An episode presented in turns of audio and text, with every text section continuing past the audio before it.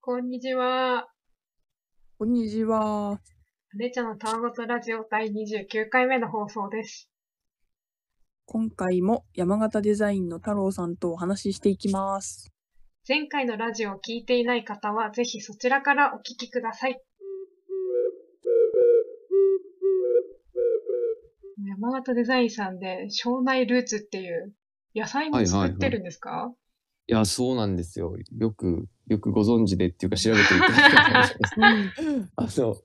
うなんですよ。今、うち自社でベビーリーフ、あの、サラダとかではい。食べたりとか、あー。あの、いろんな料理付け合わせにしたりするのを、あの、メインで栽培してるんですけど、その他にも40種類ぐらい地域のいろんな生産者の人たちが、うん。あの、特別栽培とか、あとは、まあ、有機栽培とかで、あの、作ったものを僕らが仕入れて、で、もちろん地域のいろんなところにも販売するし、あとは県外のスーパーとか百貨店とか、ネット系のオイシックスとか今結構伸びてるじゃないですか。オイシックスさんだったり生活クラブとかでも扱ってもらってて、なんか庄内ってすごいいい場所なんで農業にとってもすごいいいところで、でそこを有機農業だったり、まあ、持続可能な農業をやってる場所としても発信して、まあ、生産してる人たちにとってもやっぱりこう所得が上がるなんか農家やっててこう、うしっかりと稼げて子供大学に入れてなんかすごい幸せに暮らせるようなところっていうのをもっともっとなんか投資していきたいなっていうことでなんかできたブランドが庄内ルーツっていうブランドです。なるほど。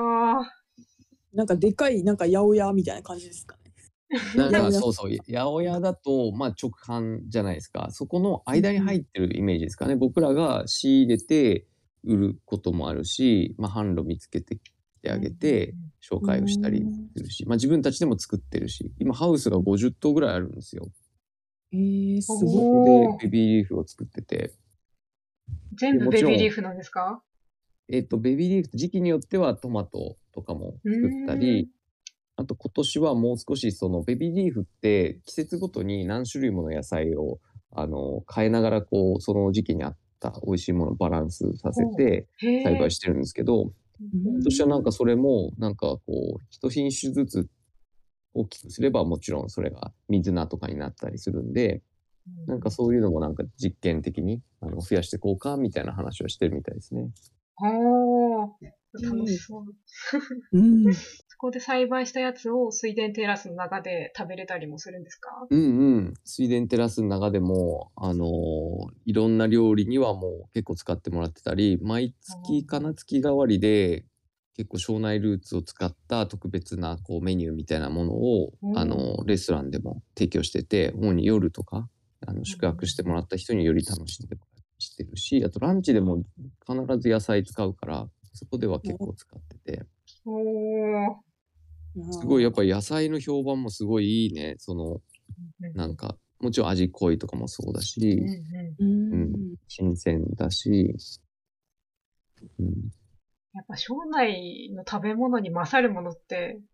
ねえなって思ってる。ね、これ住んでとわかんねやんけど、引っ越したら、あれ？庄内の食レベル高くね？っていうのが、うーん、ひしひしと。感じるのやっぱりそれは間違いない。もう俺も来てからもう最高好きで、もうなんか自分でインスタグラムとかもやってるんですけど、食を発信するために。はい。で、それも好きだから、もう結構食べ歩いたり、まあ家族で行ったりとか、友達来たら一緒に連れて行ったりとかして、本当に大好きですね。もうインスタグラムは会社とか関係なくもう完全に個人でやられてるんですか？あもう完全に個人でやってて、えー。今、しょう美味しい庄内グルメっていう名前でインスタやってるんですけど、それが、は今フォロワーが1980ぐらい、うんうん。もうちょっとで2000ぐらいになるぐらいまで来てて、はい。これなんかちゃんとしすぎてて、会社でやってるんだろうなって勝手に思ってました。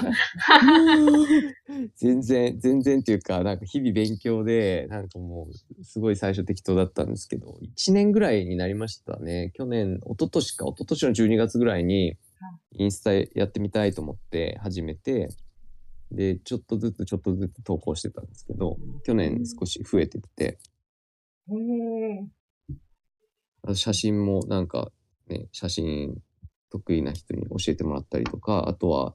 飲食店の取材で来るその雑誌のカメラマンの人とかがいて、すごい仲良くなって、うん。僕が、あの、飲食店こう、この飲食店いいですよ、みたいな何個か紹介したところに雑誌で取材に来てくれて、その時、あの、仕事休んで、あの、仕事サボサボってって言ったらあれだけど仕事休んで、あの、なんかその人たちアテンドして勝手に案内して、で、その時にいろいろ写真の撮り方とかも教えてもらって、あ、こういう風に撮った方がもっと美味しく見えるよとか、うん綺麗ですよね、写真。インスタにあのうん活かそうと思って。これスマホで撮ってるんですか？うんと、スマホで撮ってたのもあったんだけど、最近はやっぱスマホじゃなくて、デジタル一眼レフで、あやっぱりなんか、ぼかし綺麗ですもんね。うんうん。うん公式マップアプリっていうのは、はいはいはい。おすすめ庄内マップ。あそれもなんか、去年、去年、多分去年だと思うんですけど、なんかコロナでもうあちこち出出歩けなくなって、はいもう家で暇だったんですよね。うんでうんなんか当時ノーコードって言ってコーディングしないでいろんなアプリを作ったりサービスを作るみたいなこおうサービスが少しずつ普及してきててうんでそれでそれでなんか作ったんですけどその前に山形デザインとしてなんか庄内お弁当図鑑っていうのを作ったんですよね。それはうんテイクアウトとかお店であのやり始めたんですよ。あのみんなやっぱりコロナで大変だから持ち帰りとかあるいは宅配とかそういうのをあの発信しようっていうのででそれも僕がなんかノーコードにあの個人的にめっちゃハマってたからうんあのウェブサイトになんか乗っけてくっていう作業も大変だしじゃあこれアプリに来ちゃった方がいいんじゃないかっていうのであのアプリを作ってでみんなスマホとかでダウンロードしてこうなんだろうジャンルで選んだりエリアでなんか食べたいものを見つけてそこでこうテイクアウトするみたいなその情報が取れるようなアプリを作って。うん。えーノーコードとか、コード書かないってことですもんね。そうそうなんかかない。そうなんかなんならもうなんていうのかなあの普通にマウスだけでできるぐらいのへえ、実はえーウェブページ。私たちの姉ちゃんのタワゴトラジオウェブページ作ってて、はいはいはい。デザイン私が作って、ポンちゃんにコーディングしてもらってるんです。へえ、すごいね、それあも。の、あの、途中で挫折して、今、はいはいはい撮ってるんですけど、今それ聞いたら、ちょっともう一回やろうかなって思いました。例えば、庄内お弁当図鑑とかで地図を載っけたりとか、すごい簡単な感じだとこういうへふうに。え、すごい。これコードなしで作れるんですね。そうそうそう。で、エリアを分けたりとか、で、飲食店の登録とかも全部この、えっ、と、グライドアップのこのリンク先にもう、えっ、と、Google フォームとかを、あの、つないじゃって、Google フォームに入力してもらったら、その情報がスプレッドシートに溜まるようにして、でスプレッドシートに溜まったやつが、このグライドアップでまた表示されるっていう。なるほど。めっちゃ便利。めっちゃなんか、なんかあれですね、なん、なん、なんていうか、無駄がないというか、そうそう、だからもう、あんまり手がかけれないから、もう一人でこれ運用してたから、もうか、あの、あれですかうんね。コーディングとかの勉強をしてて、今に至るって感じですか？全然してなくて、なんかその、結構何でも試すのが好きだから、なんかはい。コーディングとかが面白す、あ、ノーコードのアプリとかうん。くれたら楽しいなと思ってて、だから3年前コロナの前に、はしご酒のイベントを企画して、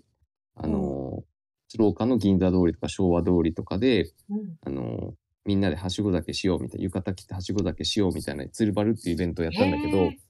うん。なんかその時のマップが全部紙だったのね。で、紙のマップで、その制作費も結構かかったし、その情報更新していくとかも大変だったから、なんか次回やるときはこのなんかマップのアプリとかできないかなと思って、いろいろ自分で調べてて、やろうと思ってたへら、ーなんかもうコロナで自分のイベントはできないし、うんあの、飲食店の人たちも困ってるから、なんか、でうちの社長が、庄内お弁当図鑑みたいなことをなんかできないかみたいな話で、あそういえば俺なんか自分で使おうと思ってたあのあれ使えばいいじゃんと思って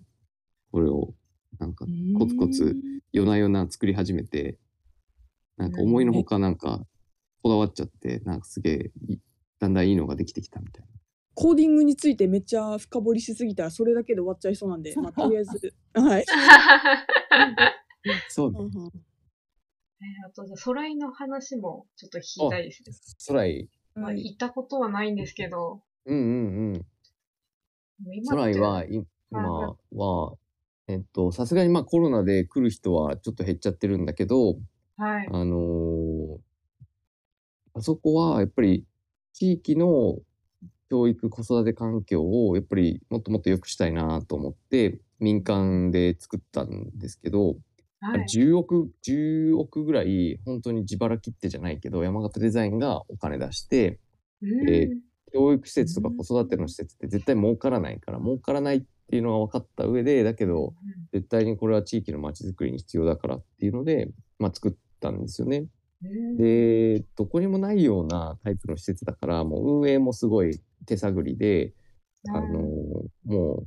うなんだろう最初の頃とかはいろいろあの口コミとかめっちゃ悪くてなんかなかなか大変だったんだけど あのなんか少しずつ少しずつ自分たちの型を作ってきて今は夢中体験っていうのができるようにしようみたいな。子どもたちがやっぱり何かに夢中になる時ってもうすごいパワーが出てくるし本当にこう勉強っていうんじゃなくてなんか本当に自分で吸収してったりするから、まあ、また成長してったり。だからそういう環境とかきっかけを与えられるような施設にしようということで、うん。まあまあ、ワークショップを開いたりだとか、えーまあ、2000種類ぐらいのいろんな素材があってあと道具があの200種類ぐらいあるみたいなそういうあの遊び場と作る場っていう、で作る場っていうのがなんかアトリエみたいな感じで遊び場っていうのは体を動かす場所なんですけど、なんかそれを行き来しながら子供たちが自分の好きなものをおもちゃ作ったりあるいは体を動かしたりとか。おー縦横無尽に遊び回れる最場所ですね。高。え、なんか預かり保育みたいなの、えっと、そうですね。預かりはやってないんですけど、今、はい。学童とかはやっていて、要は放課後の時間は子供だけで、あの、来てる子たちが結構いて、うん今多分、今年からは120人ぐらいになるのかな、確か。へえ。義では子供じゃねえけど、すでに義で気持ちさなってる。うん、いや、すごい楽しい。で、大人でもすごい楽しめると思ってて、で、去年から、あの、ソライウェアっていう T シャツとか、いろんな、こう、自分の服とかに絵を描いたり、まあ好きな、こう、あの、まあいろんな画材あるから、そういうのを使って、オリジナルの服を作ろうみたいな、自分の個性を身にまとおうみたいなコンセプトで、あの、やり始めたんだけど、自分自身もなんか初めて T シャツ作りとかやってみたら、なんかハマっちゃって、なんか、それこそ、そう、庄内の絵を描いて、なんか五重の塔とかなんか T シャツに絵描いたりして、でうん作ってみたら、ハマって、結果、空いで T シャツ作らなくなって、なんか、また別のウェブサービスに手出し始めて、おあーの、それを iPad で絵描いたやつをなんかアップロードすると、その T シャツに印刷して届けてくれるみたいな。なんならそれを、あの、人にも売れるみたいなサービスがあって、はい。それがすずり、すずりって言うんですけど、はい。なんかそれでまた T シャツ作ったりとか、うん で、なんか そう、で、振り返って思うのは、俺めちゃくちゃ夢中になってたなと思って、うん。あの、やっぱりそういう、な、何か自分のこう夢中になれるものの、なんかエッセンスがいいろんな仕掛けがあって、いろんな選択肢があって、その中で自分自身が夢中になって何かをこう、あの、試してやっていくみたいな、何かを学んでいくみたいな、っていう施設ですね。いやー、いいですね。なんか、いいですいね。はいうん話の途中ですが、今回はここまでとなります。続きはまた次回。またのー。ダバのー。あがったー。